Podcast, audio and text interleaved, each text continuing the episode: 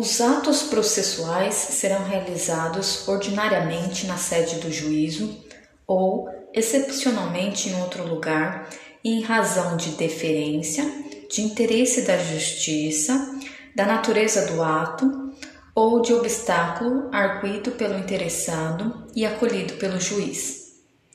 Os atos processuais serão realizados nos prazos prescritos em lei. Quando a lei for omissa, o juiz determinará os prazos em consideração à complexidade do ato.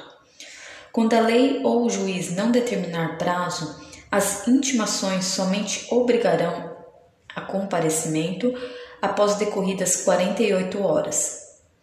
Quando a lei ou o juiz não determinar o prazo, as intimações somente obrigarão ao comparecimento após decorridas 48 horas. Inexistindo preceito legal ou prazo determinado pelo juiz, será de cinco dias o prazo para a prática de ato processual a cargo da parte. Será considerado tempestivo o ato praticado antes do término do termo do inicial do prazo será considerado tempestivo o ato praticado antes do termo inicial do prazo. Na contagem de prazo em dias estabelecido por lei ou pelo juiz, serão computados somente os dias úteis. O disposto nesse artigo aplica-se somente aos prazos processuais. Suspende-se o curso do prazo processual nos dias compreendidos entre 20 de dezembro e 20 de janeiro, inclusive. Ressalvadas as férias individuais e os feriados instituídos por lei, os juízes, os membros do Ministério Público, da Defensoria Pública e da Advocacia Pública e os auxiliares da Justiça exercerão suas atribuições durante o período previsto nesse caput. Durante a suspensão do prazo, não se realizarão audiências nem sessões de julgamento. Suspende-se o curso do prazo por obstáculo criado em detrimento da parte ou ocorrendo qualquer das hipóteses do artigo 313, devendo o prazo ser restituído por tempo igual ao que faltava para sua complementação. Suspendem-se os prazos durante a execução de programa instituído pelo Poder Judiciário para promover a autocomposição, incumbindo aos tribunais especificar com antecedência a duração dos trabalhos. Na comarca, seção ou subseção judiciária, onde for difícil o transporte, o juiz pode prorrogar os prazos por até dois meses. Ao juiz é vedado reduzir prazos peremptórios sem anuência das partes. Havendo calamidade pública, o limite de dois meses para prorrogação de prazos poderá ser excedido. Decorrido o prazo, extingue-se o direito de praticar ou de emendar o ato processual, independentemente de declaração judicial, ficando assegurado, porém, a parte provar que não o realizou por justa causa. Considera-se justa causa o evento alheio à vontade da parte e que a impediu de praticar o ato por si ou por mandatário. Verificada a justa causa, o juiz permitirá à parte a prática do ato no prazo que lhe assinar. Salvo disposição em contrário, os prazos serão contados excluindo o dia do começo e incluindo o dia do vencimento. Os dias do começo e do vencimento do prazo serão protraídos para o primeiro dia útil seguinte, se coincidirem com o dia em que o expediente forense for encerrado antes ou iniciado depois da hora normal, ou houver indisponibilidade da comunicação eletrônica. Considera-se como data de publicação o primeiro dia útil seguinte ao da disponibilização da informação no Diário da Justiça Eletrônico. A contagem do prazo terá início no primeiro dia útil que seguir ao da publicação. A parte poderá renunciar ao prazo estabelecido exclusivamente em seu favor, desde que o faça de maneira expressa. O juiz proferirá os despachos no prazo de cinco dias, as decisões interlocutórias no prazo de dez dias e as sentenças no prazo de 30 dias.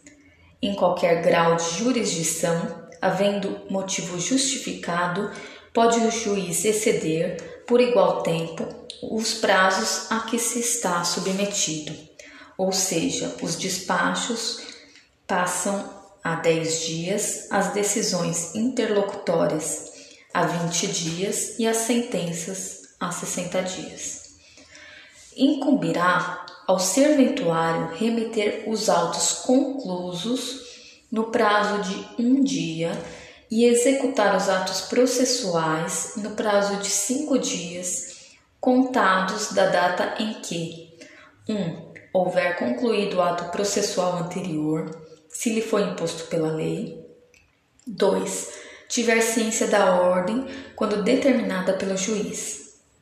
Ao receber os autos, o serventuário certificará o dia e a hora em que teve ciência da ordem, e nos processos em autos eletrônicos, a juntada de petições ou de manifestações em geral ocorrerá de forma automática, independentemente de ato de serventuário da Justiça. Os litisconsortes que tiverem diferentes procuradores de escritórios de advocacia distintos terão prazos contados em dobro para todas as suas manifestações em qualquer juízo ou tribunal, independentemente de requerimento. Cessa essa contagem do prazo em dobro se, havendo apenas dois réus, é oferecida defesa por apenas um deles. Não se aplica esse prazo em dobro aos processos em autos eletrônicos. O prazo para parte, o procurador, a advocacia pública, a defensoria pública e o Ministério Público será contado da citação, da intimação ou da notificação. Salvo disposição em sentido diverso, considera-se o dia do começo do prazo.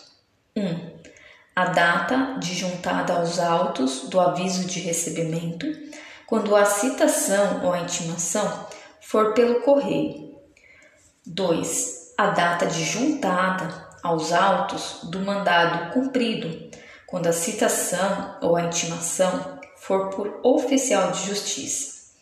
3. A data de ocorrência da citação ou da intimação, quando ela se der por ato do escrivão ou do chefe de secretaria. 4. O dia útil seguinte ao fim da dilação assinada pelo juiz, quando a citação ou a intimação for por edital.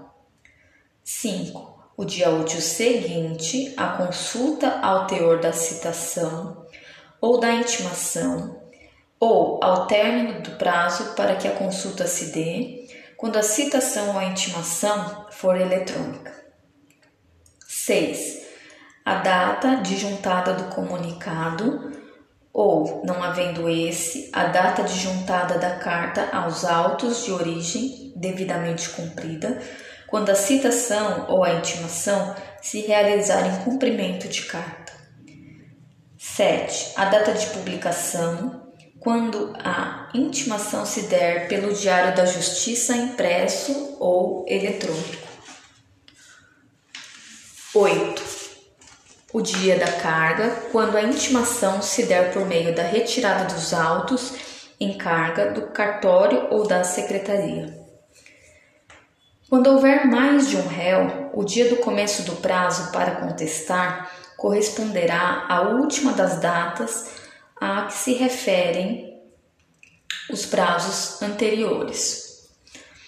Havendo mais de um intimado, o prazo para cada um é contado individualmente. Quando o ato tiver de ser praticado diretamente pela parte ou por quem, de qualquer forma, participe do processo, sem a intermediação de representante judicial, o dia do começo do prazo para cumprimento da determinação judicial corresponderá à data em que se der a comunicação. Nos atos de comunicação por carta precatória, rogatória ou de ordem, a realização da citação ou da intimação será imediatamente informada por meio eletrônico pelo juiz deprecado ao juiz deprecante. Incumbe ao juiz verificar se o serventuário excedeu, sem motivo legítimo, os prazos estabelecidos em lei.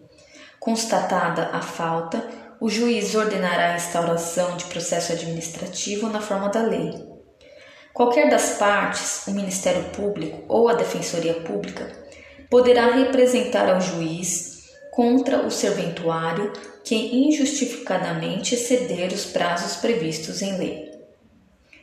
Os advogados públicos ou privados, o defensor público e o membro do Ministério Público devem restituir os autos no prazo do ato a ser praticado.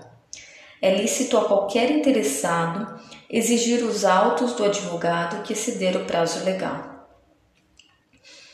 Se intimado, o advogado não devolver os autos no prazo de três dias, perderá o direito à vista fora de cartório e incorrerá em multa correspondente à metade do salário mínimo. Verificada a falta, o juiz comunicará o fato à seção local da Ordem dos Advogados do Brasil para procedimento disciplinar e imposição de multa.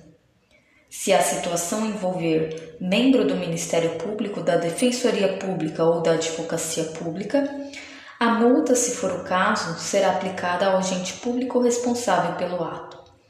Verificada a falta, o juiz comunicará o fato ao órgão competente responsável pela instauração de procedimento disciplinar contra o membro que atuou no feito.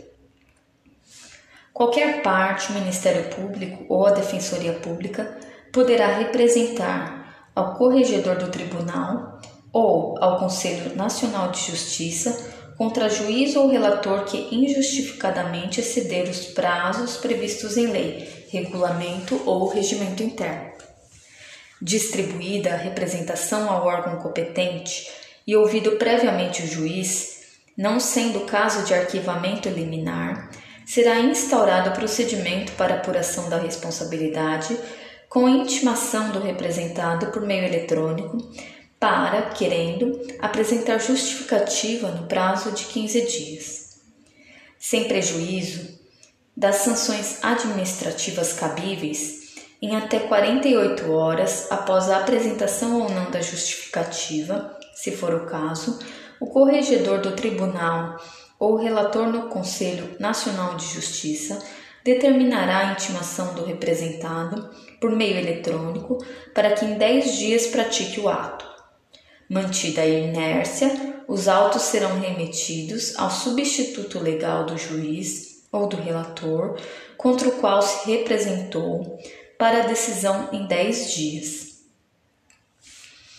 Os atos processuais serão cumpridos por ordem judicial. Será expedida carta para a prática de atos fora dos limites territoriais do tribunal, da comarca, da seção ou da subseção judiciárias, ressalvadas as hipóteses previstas em lei. O tribunal poderá expedir carta para juízo a ele vinculado, se o ato houver de ser realizado fora dos limites territoriais do local de sua sede. Admite-se a prática de atos processuais por meio de videoconferência ou outro recurso tecnológico de transmissão de sons e imagens em tempo real. Será expedida carta de ordem pelo tribunal, é, será expedida carta rogatória para que órgão jurisdicional estrangeiro pratique ato de cooperação jurídica internacional relativo a processo em curso perante órgão jurisdicional brasileiro. Será expedida carta precatória para que o órgão jurisdicional brasileiro pratique ou determine o cumprimento, na área de sua competência territorial, de ato relativo a pedido de cooperação judiciária formulado por órgão jurisdicional de competência territorial diversa. Será expedida carta arbitral para que o órgão do Poder Judiciário pratique ou determine o cumprimento, na área de sua competência territorial, de ato objeto de pedido de cooperação judiciária formulado por juiz arbitral, inclusive os que importem efetivação de tutela provisória. Se o ato relativo a processo em curso na Justiça Federal ou em Tribunal Superior houver de ser praticado em local onde não haja vara federal, a carta poderá ser dirigida ao juízo estadual da respectiva comarca.